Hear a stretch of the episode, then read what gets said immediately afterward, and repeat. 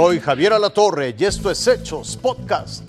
La Organización de Naciones Unidas entregó su reporte climático y dice que aún hay tiempo para evitar la catástrofe. Además, exigen justicia en Yucatán por el caso del muchacho abusado y asesinado por policías. Legisladores retoman el tema de los desafueros.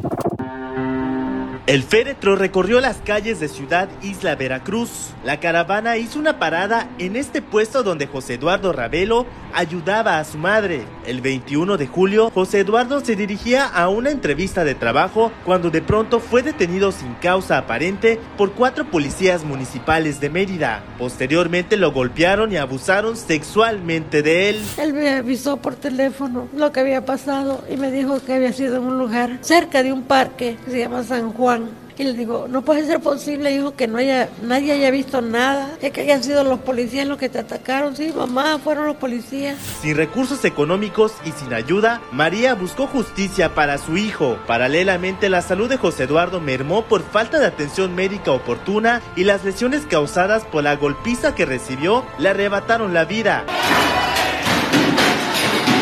A la manifestación de María con todo y ataúd se sumaron decenas de personas en Mérida. La Fiscalía de Justicia de Yucatán dio a conocer el arresto de cuatro policías municipales de Mérida. Un juez los vinculó a proceso con cárcel preventiva. Los cuatro fueron imputados por los delitos de tortura, violación agravada y homicidio cometido en pandilla. Exijo justicia, exijo que esos hombres que le hicieron tanto daño a mi hijo y lo provocaron la muerte, paguen, paguen durante todo el resto de su vida. Son una desgracia como seres humanos y sobre todo siendo servidores públicos. El güero, como le decían sus amigos, ya fue sepultado, pero el reclamo de justicia para Eduardo sigue vivo para evitar otro abuso policiaco tan brutal como este. Con información de Heidi Castellanos e Irving Hill, Fuerza Informativa Informativa Azteca.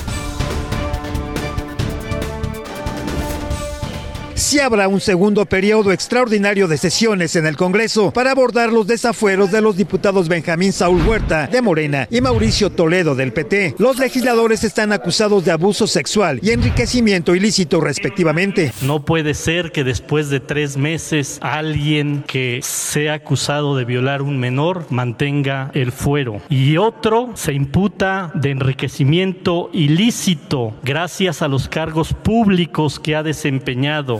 La sesión de la Comisión Permanente, Morena y PAN votaron a favor. Me parece que hoy ganó la sensatez. Yo felicito al grupo mayoritario por haber accedido. Se los digo con sinceridad. Bien, creo que eso es lo que tenían que hacer si querían verdaderamente mandar el mensaje de que se quería avanzar en la justicia. El PT y el PRD votaron en contra del desafuero de Mauricio Toledo. Porque se cometieron graves atropellos en la sección instructora. Incluso llegaron a punto de querer excluir a la representante del Partido del Trabajo de este órgano. Los legisladores dejaron fuera del extraordinario la solicitud de desafuero en contra del fiscal de Morelos, Uriel Carmona Gándara. También se dejó fuera la discusión de la ley federal de juicio político. El periodo extraordinario se llevará a cabo en la Cámara de Diputados este miércoles 11 de agosto a las 11 de la mañana y del mismo se dio aviso tanto al Ejecutivo Federal como a la Suprema Corte de Justicia de la Nación. Gerardo Segura, Fuerza Informativa Azteca.